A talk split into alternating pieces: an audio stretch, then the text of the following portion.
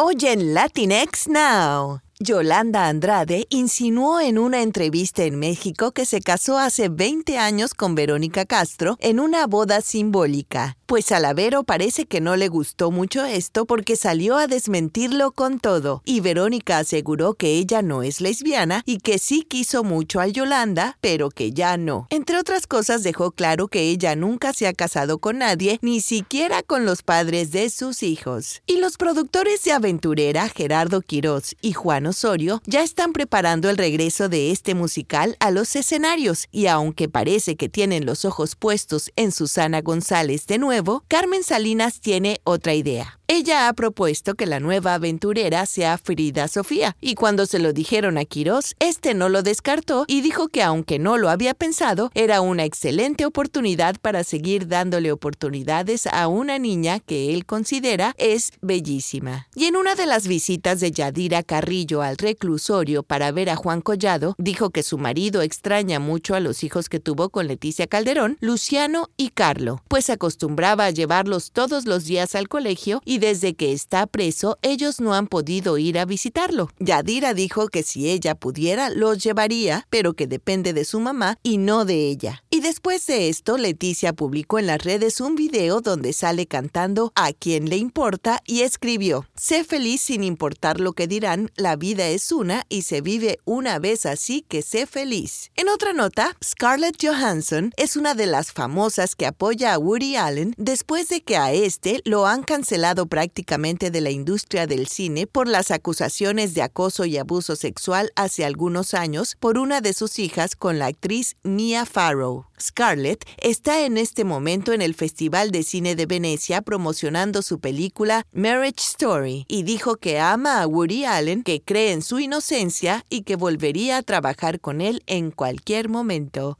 Estos han sido los breves del mundo de la farándula de Latinx Now.